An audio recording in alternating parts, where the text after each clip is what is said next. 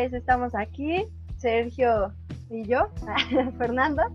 Y como habíamos dicho en el episodio anterior sobre las adaptaciones literarias, empezaremos con Pedro Páramo de 1966, igual como antecedente, pues creo que no hay mucho que decir. El escritor es Juan Rulfo, un gran fotógrafo.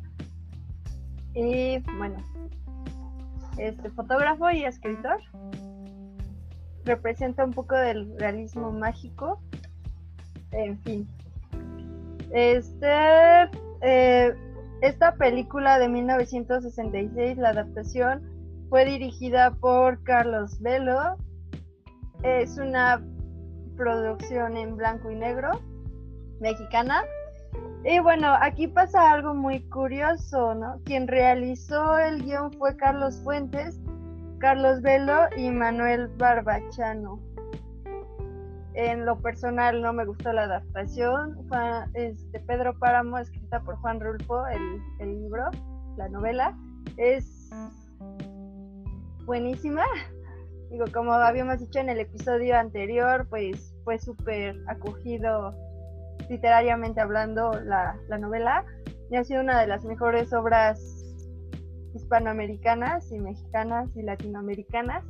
Pero, no sé, la producción cinematográfica definitivamente estoy completamente en contra de ella porque eh, Seguramente los que leyeron Pedro Páramo sabrán que la esencia, lo mejor de la novela tiene que ver con esta idea de los fantasmas, la muerte en México, eh, todo esto mágico, ¿no? que, pinta alrededor de, de Comala.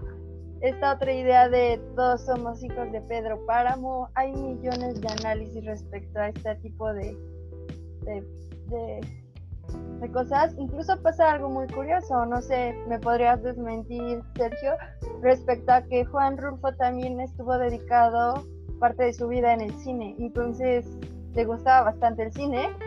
No creo que esta haya sido una especie de homenaje, ¿por qué? Porque en Pedro Páramo sí se habla de la ranchería, se habla del caciquismo, caciquismo, perdón, eh, se habla del amor platónico, la muerte, el realismo mágico, pero la película se queda súper corta respecto al libro, respecto a la novela.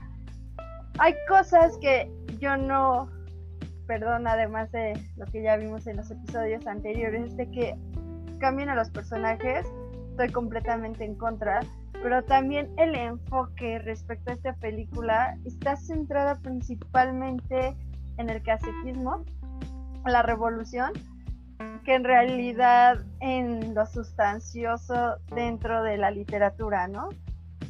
Eh, si no, en todo caso, hubiera pertenecido al género de la revolución, bueno, a lo que se le conoce como la literatura de la revolución en México, pero no fue así, ¿no? no se considera como los de abajo de este tipo de cosas.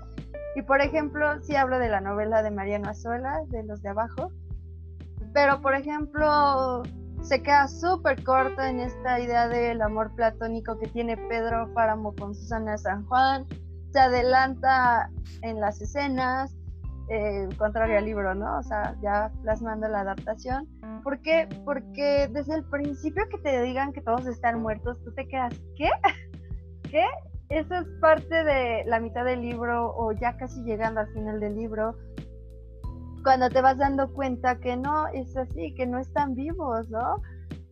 Hay cosas importantes que omiten, por ejemplo, esta otra visión del incesto entre hermanos que la novela menciona, que en algún momento es como una remitificación, una reactualización, como se le llama en la literatura, respecto a un tema universal como son los mitos, eh, igual, ¿no? Sobre todo, no hay nada fantástico, no hay nada que represente como tal a la obra literaria, sobre todo los puntos fuertes. Y simplemente, pues como ya dije, ¿no? La literatura, la, la esencia de la literatura de la novela se hace un lado.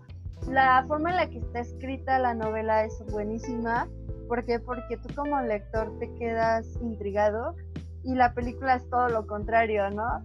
Recuerdo que dije, la tengo que terminar de ver porque es una obligación. porque quiero saber si hay un punto de rescate de la película, pero desafortunadamente no. Se queda, yo creo que sería una estrella si la calificara Play Store o App Store. Y, curiosamente, Juan Rulfo, o sea, venía de esta historia de hacer guiones de cine. Emilio, el Emilio Lindio Fernández. También. Ajá, y como fotografía. Emilio Lindio Fernández es gracias a, Juan Rulfo. O sea, Juan Rulfo le escribía los guiones de las películas de Emilio Lindio Fernández, que fue esta figura mítica del cine mexicano de los años 50 y 60. O sea, que fue un actor de calidad. Este, y que curiosamente Pedro Páramo es la única novela escrita en su totalidad por Juan Rulfo. O sea, es su única novela. Ah, tiene otras, tiene cuentos cortos y tiene El Gallo de Oro. Este, pero justamente, este, tiene esta historia de que es su novela más conocida. Es como si pudiéramos ponerle el One Hit Wonder dentro de la música. Es la historia más conocida, porque todo el mundo recuerda esa frase, he venido aquí a buscar a mi padre. O sea... llamado. Ajá, un tal llamado Pedro Páramo. Entonces se te queda esa frase grabada en el imaginario colectivo, en donde precisamente... Y así comienza la novela, de hecho. Exactamente, y así comienza. Y es ese imaginario colectivo que maneja bien el realismo mágico, que tiene otros expositores como Carlos Fuentes en su novela Aura, este, y Gabriel García Márquez con pues, 100 años de soledad. Y Rayuela de. Ay, se me fue el nombre. ¿Quién lo.? Julio Cortázar. ¿Quién escribió? Ándale, Julio Cortázar. Pero ahí difiero, porque Julio Cortázar, bueno, pertenece más al boom, ya de los 50 al realismo mágico. Pero pues lo consideran dentro de esa línea divisoria, como dirían en el borde. Se encuentra en el límite porque lo que retoma Cortázar prácticamente del realismo mágico es esta esencia de lo fantástico, de la literatura fantástica, que va de la mano un poco con el realismo mágico. Ajá. Y justamente esta película de, Pedro Páramo no es la primera adaptación que hubo de una novela de, de, él. Este, hay otra película, por ejemplo, que hizo con Juan José Arreola, este, todas las películas de Emilio Lindio Fernández, las hizo junto con Juan José Arreola. Y luego en 1964 hizo una película que se llama El Gallo de Oro, en donde justamente, sí, Valentín Elizalde se llama El Gallo de Oro por esta película, o sea, le gustó tanto el personaje que se, llama, se, se hizo llamar así, que está dirigida por uno de los mejores directores mexicanos, este, Roberto Gabaldón, este, con un guion escrito por Carlos Fuentes y Gabriel García Márquez, que eso no lo sabía yo, pero Juan Rulfo, Carlos Fuentes y Gabriel García Márquez hicieron el guion de la película El Gallo de Oro, o sea, en esta colaboración en el año 64. Y luego, en el 72, dirigió, junto con Alberto Isaac, eh, los cuentos de Anacleto Morones y El Día del, del Derrumbe, que precisamente están en El Llano en Llamas, este, que él mismo escribió o sea, como fotógrafo y como guionista es muy bueno este Juan Rulfo, pero justamente la película quedó a deber bastante, porque a pesar de que él tuvo contacto con la película, este, y que muchos personajes salen, este, muchos buenos actores salen en la, en la película de, de Pedro Páramo, no logra levantar, porque no sé qué fallo ahí que el cine mexicano no pegó en esta época, bueno, en esa época, o más bien era que habían películas muy cómicas. Hay que recordar que los años 50 y 60 pues eran las películas de Pedro Infante, este, toda la trilogía de, Pepe el Toro, eh, Los Tres García, este, Torito y todas esas historias era lo que llamaba la atención. El cine mexicano con mariachis y cantando. No tanto una película dramática como pues, Pedro Páramo otras películas que justamente no pegaron por ser no ser de un corte cómico. Es que es precisamente lo que, lo que mencionamos, ¿no? El tema de la revolución realmente en México a muchos no nos gusta, incluyéndome. O sea, por ejemplo, en la literatura considero que hay muy poca literatura que, que en lo personal me guste. Por ejemplo, solamente Cartucho de Nelly Campobello. Igual en el cine, o sea, tienden a ser muy lentas las películas cuando tu público está más acostumbrado a algo popular. exactamente. E incluso lo que decías, ¿no? Yo recuerdo que cuando vi la película, López Tarso, o sea, crecimos con López Tarso como actor en teatro, en cine, en telenovelas, y es gran actor en los tres ámbitos. Pero si realmente tú piensas que tiene el papel de segundo, de mano derecha de Pedro, de Pedro Páramo, él es el único que logra rescatar un poquito la actuación, pero es justo lo que tú decías. Cuando solamente tienes a un actor que sabe lo que hace, no puedes levantar toda la producción, la obra literaria. ¿Por qué? Porque una sola persona no puede levantar simplemente esto, a pesar de que hay escritores buenos, ¿no? Como guionista, o sea, tal vez no fue Juan Rulfo, pero sí fue Carlos Fuentes. Que justamente te digo, Carlos Fuentes, a mí me encanta Aura de Carlos Fuentes. O sea, Carlos Fuentes de, sus últimas novelas de hace unos años, pero no me acuerdo cómo se llama, y debo, y debo tener el libro, este, pero es una novela histórica que él hizo, que también es muy buena. Y por ejemplo, este, hay que recordar que esta película de 1967 de Pedro ¿No es la región más transparente? Sí, ándale, la región más transparente. Y, y, bueno, y te decía, esta película de Pedro Páramo está dirigida por un actor norteamericano. O sea, por John Gavin. O sea, todo el mundo recuerda a John Gavin por las películas de los westerns americanos. Y, y, nada que ver, o sea, con esta película de Pedro Páramo no le hace justicia, ni siquiera se acerca, ni siquiera la puedo llamar adaptación. O sea, no puedo. Porque López Tarso se aventó un papel hermoso en Macario, que inclusive estuvo nominada al Oscar. Este, o Pedrito Fernández, no, Pedro Fernández, Pedro Infante, con este con el indio Tizoc, son papeles muy buenos que también vienen de libros muy buenos. Y, ves esta adaptación de López Tarso con, con, Pedro Páramo que la verdad no, no quedó. O sea, nada que ver con Macario. Entonces, también hay que, hay que, hay que ver que Pedro Páramo está súper idealizada, está en un pedestal como obra literaria. Entonces, cuando tú te enfrentas a algo de calidad, obviamente esperas ver, ya sea en otra representación artística, ya sea cine, ya sea teatro, ya sea incluso pintura, esperas algo de calidad. Yo creo que ese fue el tema, ¿no? Que tú llegas con una expectativa frente a algo que ya está hecho y esperas que se haga, ya sea por homenaje, ya sea por lo que quieras. Vaya, ¿no? O sea, de los Juegos del Hambre, como decíamos en la parte anterior, no esperas tanto literariamente hablando, pero por la forma en la que está escrito. Pero de Pedro Páramo sí, porque este, precisamente por toda esta cuestión literaria, esta sustancia, los recursos literarios que tienen que no los puedes olvidar. ¿Por qué? Porque hasta los niños de secundaria, ¿no? Les gusta Pedro Páramo. Eh, sí, es que es una novela que nos pone a leer. Entonces, no sé, son, son, son perspectivas que tú dices, esperas algo igual. No sé, la verdad es que creo que incluso ya le dedicamos mucho tiempo a la adaptación. Lean el libro, de verdad, lean la novela y si quieren, pues si se quieren arriesgar a ver si les gusta el cine mexicano, otra vez volvemos. No esperen lo que nosotros, ¿no? Simplemente no cometan el mismo error de, esperar algo grande cuando no lo hay. Entonces, pues pasemos a Viaje al Centro de la Tierra.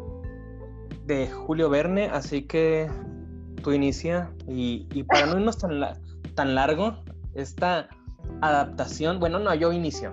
La verdad es que la película hay, que, hay dos películas. Este, Viaje al centro de la Tierra, que es del 2000, 2008, mm, la película, que es con La Roca. No, no, perdón, esa es la segunda. Con Brendan Fraser. Con Brendan Fraser, el de la momia. Ajá, sí, ¿verdad? Sí. Y yo sí, Brenda. Ajá, exactamente. Brenda Fraser se me hizo que volvió al, al, panorama porque él ya no había hecho películas, este, porque engordó mucho y ya nadie lo contrataba y, y todo eso.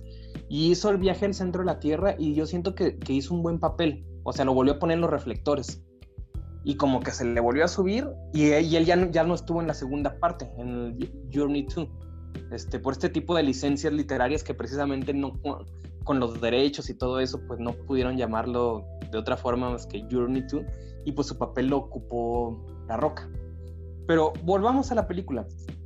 La película tuvo una muy buena este, mercadotecnia, o sea, había espectaculares por todos lados, se me hizo una muy buena adaptación, mete de muchas partes de, las demás novelas de Julio Verne y sobre todo que Julio Verne fue un visionario. Yo siento que Julio Verne fue el Stanley Kubrick de la literatura de esa época porque hay muchísimas historias y todo vamos a recordar la vuelta en 80 la vuelta al mundo en 80 días que esa película este, y ese libro pues son icónicos de él y que justamente hay una película norteamericana en donde nuestro buen llamado Mario Moreno Cantinflas ganó un Globo de Oro por esta película.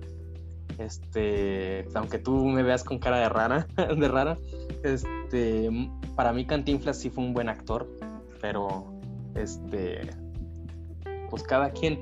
Entonces, chiste local, chiste local, lo interrumpo para hacer la aclaración que no me gusta el humor de Cantinflas, no me gusta ni como actor ni como cómico, pero populismo, ¿no? ¿Qué puedo decir ante ello? Simplemente es un fenómeno popular, entonces, pues no, no, aparte de que realmente no lo considere 100% mexicano, es como de esa idea en la que te norteamericanizas como personaje, como personalidad, realmente no siento que sus raíces sean 100% mexicanas, pero no sé, cada quien.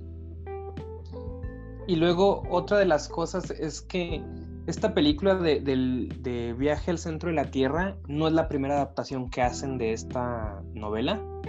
Y, Julio Verne, por lo mismo que es, fue un idealista, un realista este, que manejaba muchos conceptos muy adelantados a su época, es que estas novelas son fáciles de, digerir, pero a la vez tienen cierto grado de complejidad, porque son novelas fantásticas y la película estuvo muy bien adaptada, pero dentro de esa misma fantasía, este, siento que la película queda un poquito a deber.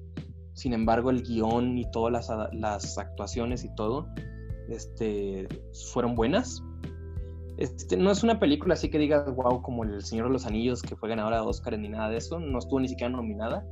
Pero la película volvió a poner a Julio Verne en el, en el ojo del huracán, tanto que que pues se hizo una segunda parte, Journey to la isla misteriosa, en donde habla de los demás libros de él mismo.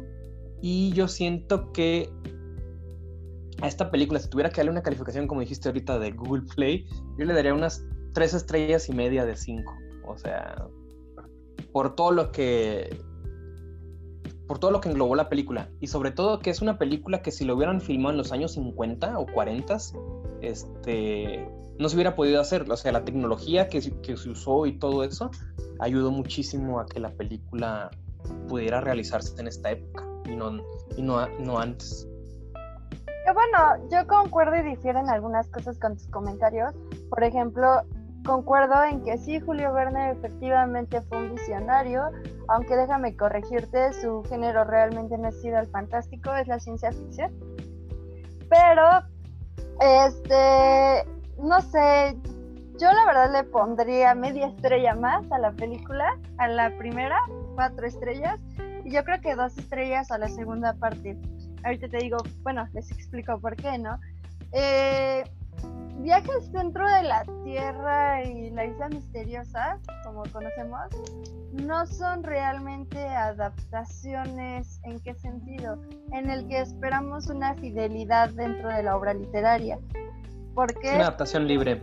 Ajá, exacto. Bueno, tú que conoces más estos términos de cine, es una adaptación libre. Eh, trata sobre los temas que Verne retrata en Viaje al centro de la Tierra. Pero no es realmente Leidenbrock, ¿no? Que es el personaje principal, el científico, pero pasan cosas que a mí me agradan. O sea, la verdad es que también tiene que ver muchísimo con la empatía que tengo con Brendan Fraser. La verdad es que tengo más empatía hacia Brendan Fraser que hacia La Roca, porque pues crecí más con Brendan Fraser que con La Roca. Y aparte simplemente porque, bueno, ¿no? Eh, me gusta esta idea en la que se cuestiona a Verne. ¿En qué sentido? En el que en la película estás cuestionando al autor de si es real o no es real. Eh, tocan el tema de los vernianos, que así se le conoce al grupo que cree en la vida real que, que existe, sus teorías. Y bueno, ¿no? También hay similitud entre Brendan Fraser y Leidenberg, el profesor Leidenberg, ¿no? Por ejemplo, que pues ambos viajan al centro de la Tierra a través de, bueno, con sus sobrinos, perdón. Y también que pues hay ciertas similitudes en los personajes, ¿no? Por ejemplo, hay una escena en la que Brendan Fraser está dando clases de geología a sus alumnos y nadie le presta atención, nadie. Entonces, realmente él sigue dando su clase, ¿no? O sea, no se afecta, no se enoja y el profesor Leidenbrock tiene esta misma característica. También que pues realmente es el viaje del tío con el sobrino. Siento que eso fue como una intertextualidad o llamémoslo así como un interartístico, ¿no? Con los símbolos de la película, personajes, características. La intertextualidad en la literatura pues refiere precisamente esto, esta comunicación entre una obra literaria y la otra. Entonces, en esta parte de viajar centro de la Tierra pasa eso. O sea, ¿en qué sentido? En el que se habla precisamente de Julio Verne, de viaje al centro de la Tierra. Literalmente tienen el libro en la mano con los mismos símbolos, eh, tienen el mismo libro como si fuera una guía de viajes vaya, que también en el mundo de viajes es muy común. La verdad es que la isla misteriosa, yo creo que de esas tres estrellas o dos que le había dado, la bajaría una. Ya me acordé por qué. En la isla misteriosa retratan más esta onda de los viajes, de la literatura de viaje, porque porque mencionan a varios autores y siento que la película no concluye con nada. Por ejemplo, se habla de Julio Verne, de Jonathan Swift y de Luis Stevenson, ¿no? Con Julio Verne de La Isla Misteriosa, con Jonathan Swift de Los viajes de Gulliver, y juntan las tres obras en una isla.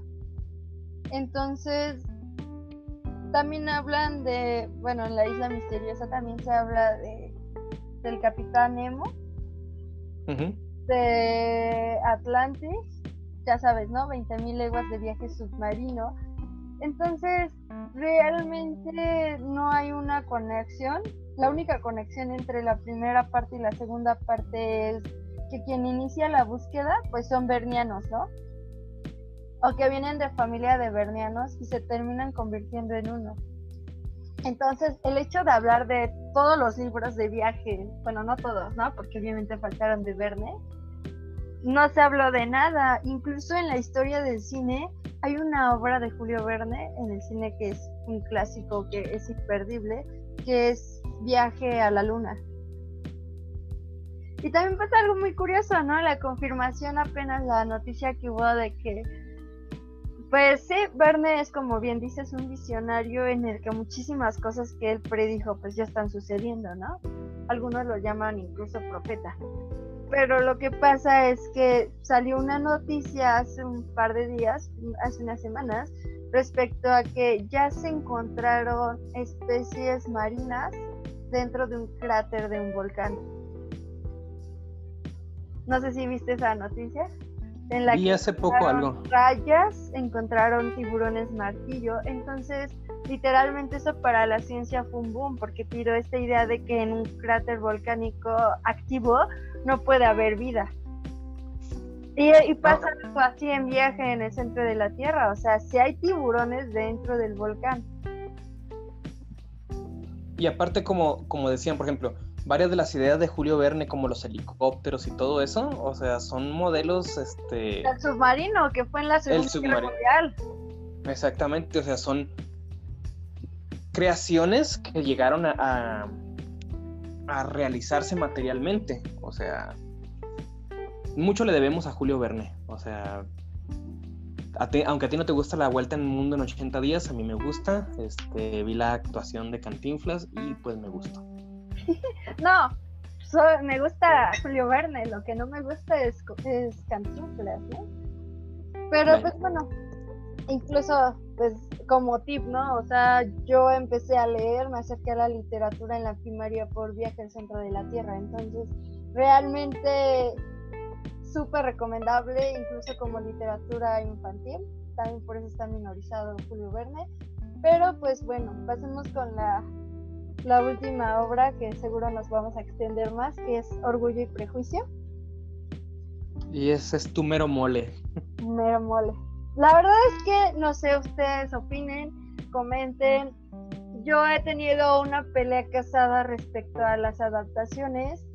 ¿Por qué? Porque muchos adolescentes, ahorita ya algunos son adultos jóvenes, aplauden la adaptación del 2005 de Orgullo y Prejuicio con Keira Knightley, pero honestamente yo no considero que sea la mejor adaptación, yo considero que, que pues la mejor adaptación es este la de la miniserie de la BBC, porque, bueno, las voy a comparar, ¿no? Eh, Keira Knightley me gustan muchísimo sus películas, es una actriz que justamente mencionábamos con Emma, ¿no? De cine de época. ¿Por qué? Porque ella representó a Ana Karenina, representó a todos estos personajes históricos ingleses, porque no solo protagonizó a Elizabeth y a Ana Karenina, también hay otro personaje que no recuerdo su nombre, pero que también salió en una época precisamente de la monarquía inglesa.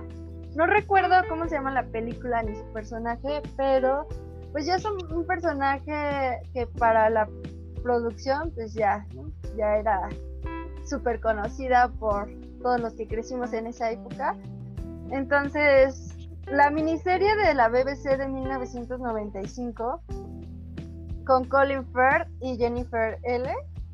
Incluso sale Elena Bonham Carter. Bueno, en esta, por ejemplo, pues aprecia un presupuesto más alto que incluso la de Keira Knightley, ¿no? Y también es más fiel en qué sentido, en el que hay un personaje que yo recuerdo muy bien. Leí Orgullo y Prejuicio, yo no tenía el libro, fue en mis primeros semestres de la facultad. Literalmente entre mi mejor amiga y yo nos compartimos la novela. Era una edición súper vieja, ya toda rota, pero era una muy buena traducción de la UNAM. Entonces, odiamos a la madre cuando la leímos, ¿no? De esas personas súper expresivas, este, que irradiaba en lo metiche, etcétera, ¿no? Escandalosa, etcétera. Entonces, el, el personaje de su madre de la adaptación del 2005 la considero menor a la de la, adaptación de 1995. ¿Por qué? Porque no fue tan escandalosa realmente. O sea, sí fue escandalosa, pero no hubo como esa exigencia de actuación que tienen algunos actores, ¿no? Lo que comentábamos hace rato con los Juegos del Hambre, del papá de, de Elizabeth. Sí es un hombre pasivo, pero no tan pasivo como lo hace el actor y yo considero que es un muy buen actor. También que otras, ¿no? No sé si algunos me linchen porque pues voy en contra de, de, estos tipos de análisis que han hecho, pero por ejemplo, no sé, el guion del 2005 hay una parte en la que tiene escenas innecesarias, ¿no? Volvemos a este tipo de adaptaciones que hay escenas innecesarias, pero prestan atención, no prestan atención, perdón, a otros elementos. Por ejemplo, en la novela hay una reunión entre Georgiana eh, la hermana de Bingley y Darcy, ¿no? Y sus tíos. Y esta parte nunca la pasan. O sea, es cuando Elizabeth llega al condado de Derbyshire y tiene contacto directo con Georgiana. Y en la película realmente se conocen en la visita, pero no, no reflejan este tipo de comunicación en la que ambas simpatizan. También, cosa que la adaptación de 1995 sí tiene, ¿no? La declaración de Darcy. Eh, la declaración de Darcy, yo me acuerdo que cuando vi la película por primera vez me quedé, ¿qué? Ah, ¿Qué? Esto no es posible. ¿Por qué? Porque la siento la declaración que bueno, en el arte muchos consideramos que el espacio, el lugar es muy importante, ¿no? A veces igual en la literatura el, el lugar, el clima, te dan una cierta ambientación. Y siento que la adaptación del 2005 la hicieron súper melodramática. ¿En qué sentido? En el que pues, es en un parque súper lluvioso, ¿no? Darcy va y se le declara, que prácticamente es la mitad de la declaración, incluso yo misma entiendo, no le van a dedicar seis páginas completas de un guion dentro de la película, por lo mismo del tiempo, pero no es el lugar, ¿no? O sea, el lugar de la declaración es en la casa de su primo de Elizabeth. Eh, entonces, no, no, no, realmente, la película fue hecha para los fans, para este público infantil adolescente el fandom, como le dicen actualmente. Me refiero a estos niños de niños, niñas, adolescentes prepubertos de 11, 12 años. Para que se ilusionaran con el amor. Ajá, porque vaya, ¿no? Con lo que crecimos con Disney, ¿no? Esta idealización de un romance. Pero, por ejemplo, ¿por qué lo digo? Porque hay un beso al final. Cosa que en, el, en la novela jamás hubo un beso, ¿no? Contrario con Emma, que ahí sí hubo un beso, en Orgullo y Prejuicio nunca hubo un beso. Entonces, el beso de la escena final es el plus, es justo para lo que el espectador quiere ver, vaya, lo que hablábamos, ¿no? De Titanic. Pero no es una producción buena, la escenografía es mala, lo único grandioso fue la, casa de, de Darcy pero contrario a la adaptación de 1995, ¿no? Que entiendo, o sea, son 6, 7 capítulos de una hora. Por algo se le llama miniserie de la BBC. Y acá contra unas dos horas y media que me parece que dura la película. Pero aún así siento que pudieron haber quitado partes que realmente no eran tan necesarias. Y no sé qué opines tú, ¿no? Respecto a esto. En 1900... Hay, algo que, que sí es importante mencionar. La verdad es que eh, la escritora del diario de Bridget Jones comentó que ella escribió en algún momento, en alguna entrevista, que ella hizo una comedia de orgullo y prejuicio. Por eso Bridget Jones se le conoce como una comedia romántica. Esto es lo que me parece muy genial y muy gracioso dentro de estas casualidades. No sé si realmente haya sido una casualidad, es lo más probable, en la que Colin Firth protagonizó el papel de Mr. Darcy en la miniserie de la BBC y en Bridget Jones también. O sea, Hugh Grant jamás fue la pareja para Bridget Jones, pero en fue realmente Mr. Darcy, ¿no? Que se concluye en la última edición, que es la del bebé de Bridget Jones. Y justamente, de hecho, creo que hay un gag en la película de Bridget Jones en donde le dice Bridget Jones a, a este, a Colin Firth, ay sí, tú eres Mr. Darcy, o sea, en un tono así muy sarcástico, este, así tipo gag. Entonces, hay que recordar que esta, estas historias de, de Jane Austen o sea, son muy queridas en Inglaterra, o sea, y que la gente tiene que tener cierto...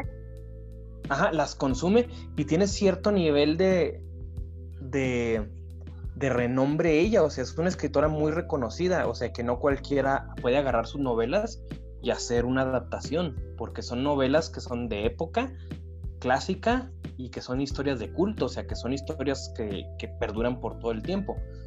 O sea, yo a lo que me refiero es que esta película de Orgullo y Prejuicio sí a lo mejor es de las más conocidas de Jane Austen porque fue de la más comercial la película acá en, en cuanto a Estados Unidos, pero no se parece nada a lo de la BBC, o sea, la BBC es como lo mejor que hay en Estados Unidos, que en, en Gran Bretaña. Inglaterra.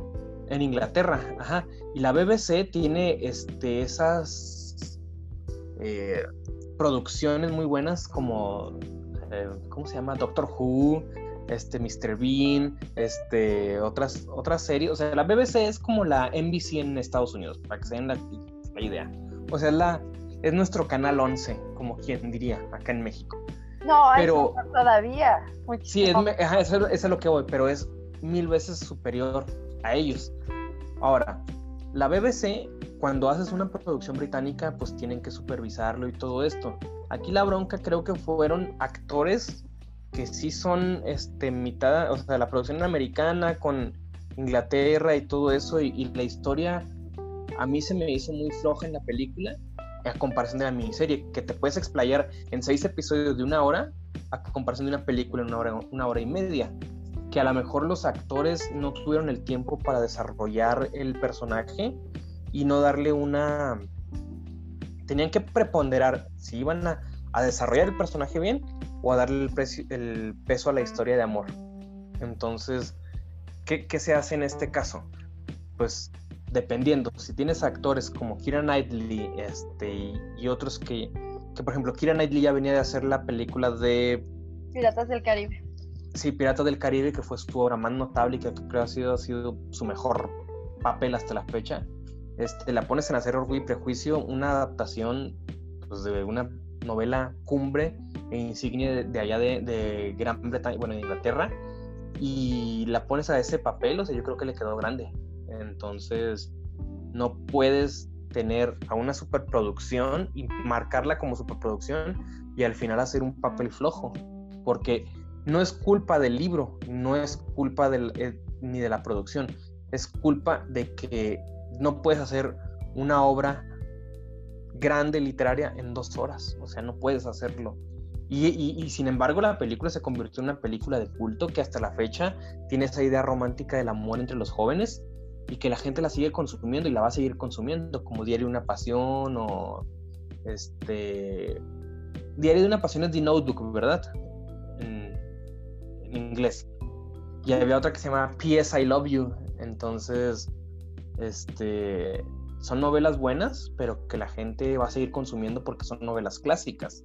Que de hecho es muy irónico, porque si, si lo viera Jane Austen, yo creo que se quedaría en shock, porque como en los episodios anteriores había mencionado, ¿no? Ella fue una transgresora como escritora en su época, o sea, simplemente por el hecho de ser una escritora mujer, por no casarse, por ir en contra de todos estos parámetros de de, ok, o sea, tú eres la, la mujer más culta que no se quiere casar, que realmente no se casó por esto, o sea, por esta idea de me tengo que casar, entonces me caso. Al contrario, fue, es muy parecida en, cierta parte de Elizabeth en el hecho de que ella creía que se iba a casar con el amor de su vida.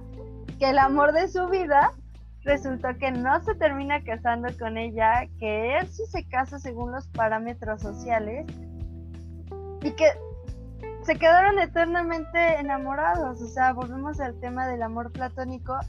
Pero Jane Austen ironizaba todo este romance, ironizaba todas estas normas de su sociedad que tenía que cumplir.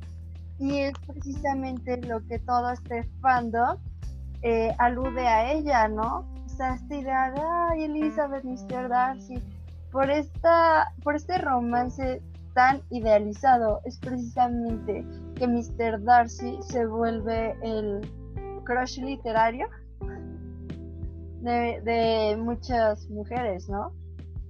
Igual, o sea, simplemente tú lo ves en el grado en el que literalmente en Bridget Jones, ¿no? O sea, yo crecí viendo Bridget Jones porque Mr. Darcy les gustaba a mis tías y realmente ni siquiera supieron que Mr. Darcy es una actualización de, Jane Austen.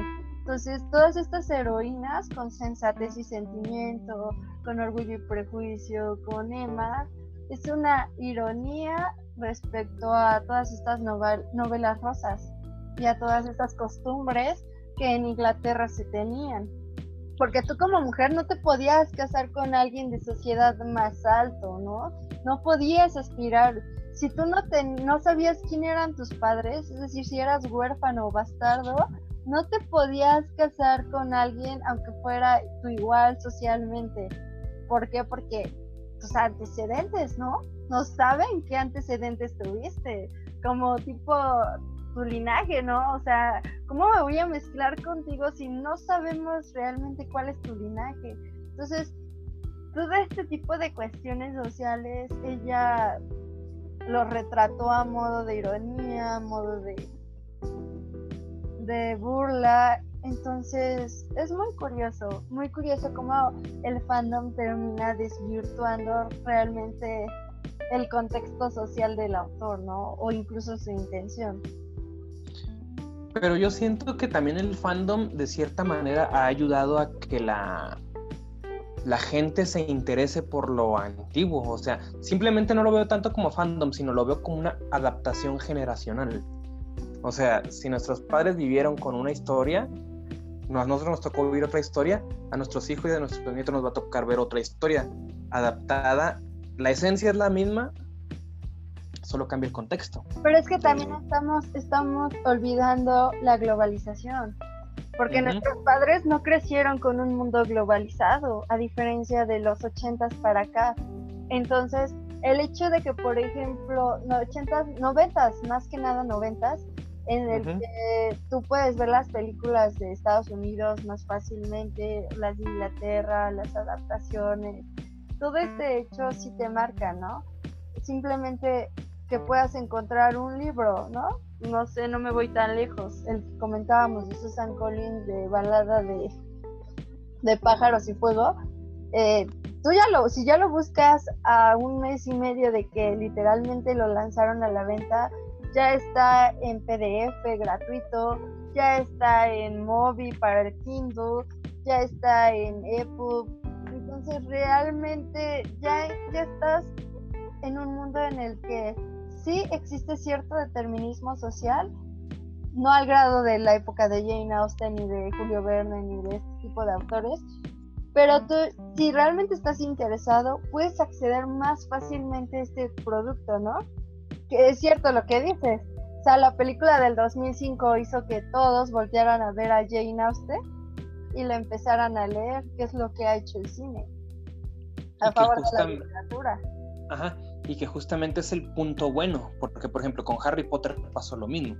Hicieron las películas y luego, todo el mundo, pum, a vender el libro. Y esto hizo que se, que se hicieran más libros, porque como te decía, cuando se hicieron Harry Potter 1, creo que tenían solo hasta el cuarto libro o, hasta el tercero. Tercero, Entonces... pero de hecho ni siquiera estaban seguros de que fuera a pegar como, como cine, como producto fílmico, ni siquiera estaban seguros. O sea, ya sabes, ¿no? Le apuestas a lo que vas a vender como Orgullo y Prejuicio del 2005, pero a un nuevo producto no sabes qué tanto vaya a pegar, ¿no?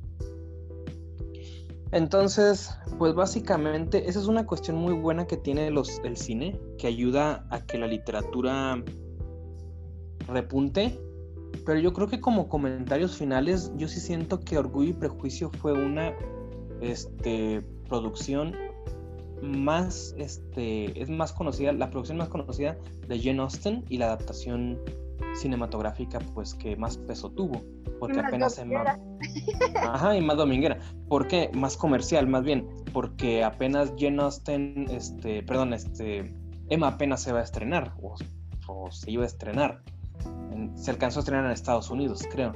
Y aquí en México pues todavía no llega, entonces de obras, Sensatez y, Sentimientos también es una de las obras que ya se estrenó hace mucho tiempo. si no me equivoco, salía Kate Winslet en esa, ¿no? La de Sensatez y Sentimientos, ¿no? Y Alan Rickman. Ajá, y Alan Rickman. El Brando. Ajá, que Alan Rickman es el mismo de el, es Severus Snape Entonces. Y para los que no son fans de Harry Potter. Ajá, exactamente. Para los que no son fans de Harry Potter, Alan Rickman es el.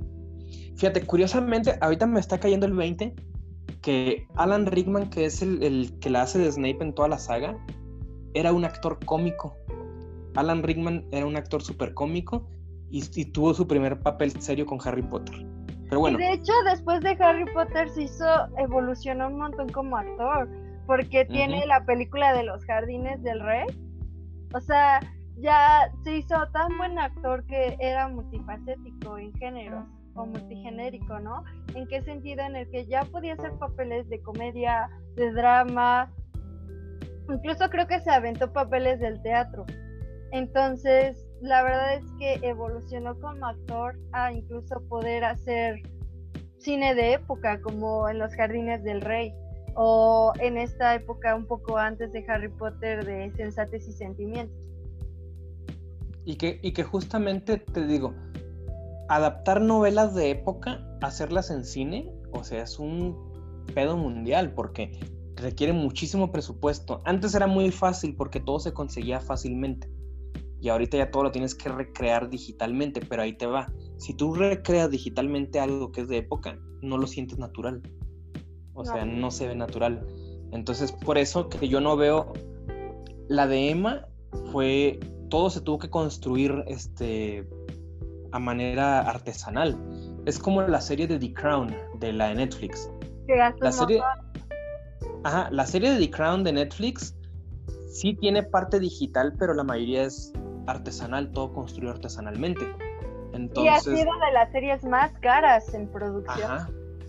Justamente The Crown es una de las series que a pesar de que cambió su actriz principal, es una serie que pegó y que ha, ha durado y que todavía sigue durando que habla precisamente de, todo este romance de la, de la corona inglesa, o sea, el mundo que hay atrás de la corona inglesa.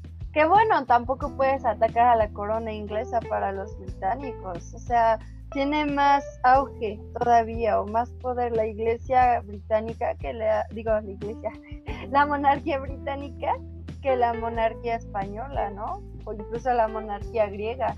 Entonces, bueno, más que griega, es más como de esta visión austrohúngara que todavía existe, o alemana. Entonces, a final de cuentas, es un símbolo histórico y como ya habíamos comentado, no te metas con sus símbolos históricos porque pues para ellos es súper importante y es algo que les aplaudo, ¿no? A Inglaterra, que son súper nacionalistas, cosa que aquí en México no. Pero bueno, ya a modo de conclusión, no sé qué es lo que quieras decir. Yo opino que, que sí vean eh, sensatez, sensatez sin sentimientos, ¿eh? también que la vean, este, pero vean, vean Orgullo y Prejuicio y, vean, y compárenla con la miniserie de la BBC. Si tienen oportunidad de verla, la no sé dónde se pueda ver, me imagino que en la página de la BBC. Está en YouTube. Bueno, la pueden buscar en YouTube si no hay miles de DVDs este, que pueden buscarla de Orgullo y Prejuicio, pero sí véanla y sobre todo, como les dije en todas mis, en todas mis participaciones pasadas, lean los libros. ¿Por qué? Porque leyendo el libro se van a dar cuenta de las falacias que, que hay al momento de hacer la película. Yo quedé súper decepcionado con el final de, de Jurassic Park, todavía lo sigo odiando, o sea, la película Jurassic Park sí es muy bonita y muy buena y todo, pero cuando leí el libro me decepcioné de la película porque el libro nada que ver con la película. Que luego se redimieron. Y como dato curioso, el final de Jurassic World 2, o sea, la que acaban de estrenar hace poquito, es el final de Jurassic Park 1. O sea, es el final del libro. Entonces, ténganlo como dato curioso. Y el inicio de Jurassic Park 2, que es El Mundo Perdido, es el principio de Jurassic Park 1. Entonces. Hicieron una traslocación horrible, ¿no? Cañona, cañona. ¿Por qué? Porque cuando están matando a la niñita, que se la están comiendo los, este, los animalitos, eso sucede en la primera película. Ahora en, ah, no, sí, en, el, en, el, primer libro, perdón. Y todo lo que pasa en, en, Jurassic World dos, El Mundo Caído, en donde están subastando los animales y todo eso, aparece en el segundo, en, el, en la primera película. O sea, hay muchas historias que tienen que verlo. O sea, como les digo, no se crean todo que digan que es una secuela directa a Jurassic World. No, es un reboot. Entonces, y es un mejor reboot que, que las primeras inclusive. Pero bueno, ya como conclusión final, sí vean, por favor, todas las películas que hemos dicho en los tres episodios y lean los libros, porque realmente los libros son de mejor categoría y te explican todo muchísimo este, de mejor manera que lo que son las películas, porque en la película siempre va a haber el elemento de ficción, siempre. Porque es otra visión. A, pesar de que el, el, el, escritor haga el guion, va, va a diferir siempre y va a pesar más la, la visión del director que la del escritor, siempre. Yo, bueno, yo a modo de conclusión, lo único que les puedo decir es que literalmente se quiten prejuicios a la hora de que si leyeron el libro primero, quítense todos los prejuicios. Las adaptaciones, tanto en teatro como en, en películas, muy raramente van a ser fieles a los libros. Ya lo vimos en la mayoría de, de las novelas, no son completamente fieles.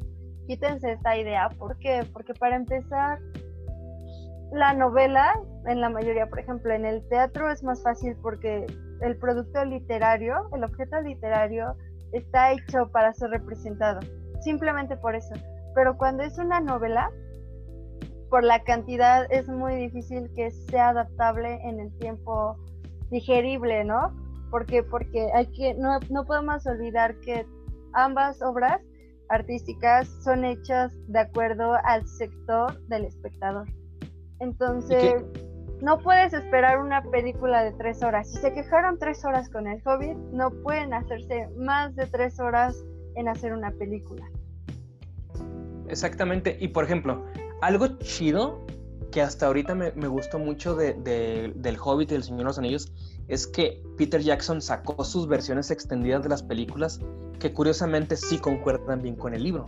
O sea, pero, pero porque él iba enfocado al principio que voy a hacer una película de cinco horas y, y la voy a hacer porque la voy a hacer y porque la iba a sacar.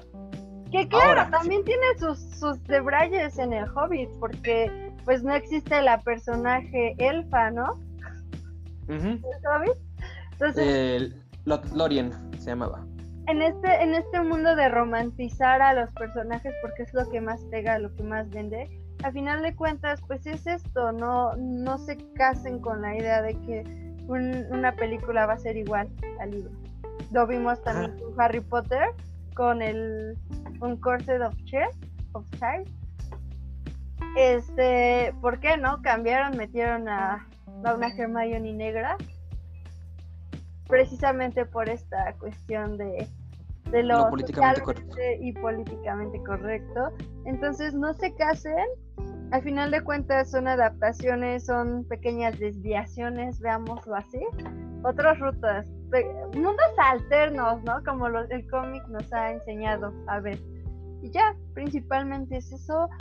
Vean al producto artístico como lo que es, ¿no? Si es una película, aprecienlo como una película, no como... En el libro no vino esto porque, porque incluso es mentalmente más sano y justamente te digo, hay estos este dos tipos de adaptaciones, la adaptación fiel y la adaptación libre.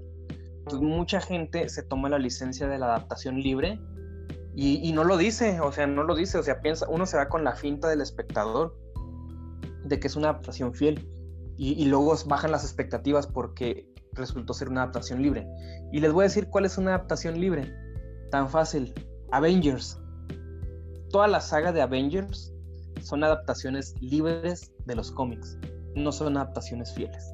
Entonces, suena muy duro eso, que lo diga, pero son adaptación libre, no es adaptación fiel. Es por eso que muchos decayeron con el ánimo con Endgame, porque no era lo que quería ver la gente. Y que inclusive para mí estuvo mejor Infinity War y está mil veces porque Infinity War sí está basada en el libro. Esa sí es una adaptación fiel. Y Endgame es una adaptación libre. Entonces, a pesar de que fueron filmadas juntas. No, no, incluso, incluso no podemos debrayar tanto, ¿no? O sea, el, el libro, el cómic, está sujeto en su mayoría de veces, lo digo en su mayoría de veces por el cómic, de un autor, ¿no? Pero, por ejemplo, en el cine está sujeto a la visión del diseñador de vestuario, del de música de acompañamiento, del director, del actor que se prepara para el personaje. Es un mundo de diversas versiones, ¿no? O de diversas interpretaciones, cosa que en la literatura no sucede. Si tú, a menos que sean diferentes lectores pero es a través de una visión de un mismo autor. Y justamente, ya para cerrar este comentario final, tanto ha sido las adaptaciones que, por ejemplo, ahorita hay un fenómeno mediático muy bueno que es este, bueno, pues ya todos saben, Justice League, este, lo pidieron a gritos de que pues pasó todo este pedo del director, de que se suicidó su hija y tuvo que dejar el rodaje y hicieron un, despapalle con Justice League, la Liga de la Justicia, y ahorita retomaron toda la versión del director, que esa sí está adaptada 100% a los cómics y no es una adaptación libre como la, película que se ve en el cine.